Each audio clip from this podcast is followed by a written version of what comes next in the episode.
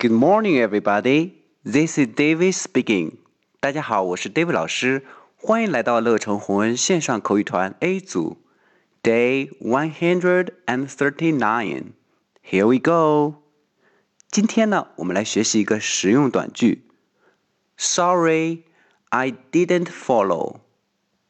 Sorry, I didn't follow. OK，我们来先看发音。Sorry, sorry，对不起。I, I didn't, didn't follow, follow. Sorry, I didn't follow. 什么意思呢？就是不好意思，我木有听懂啊。当我们没有听清别人说话，想让对方再说一遍的时候，我们除了说 “pardon”，还可以加上这句 “Sorry, I didn't follow”。OK，完整再来一遍：“Sorry, I didn't follow.” That's all for today. See you next time.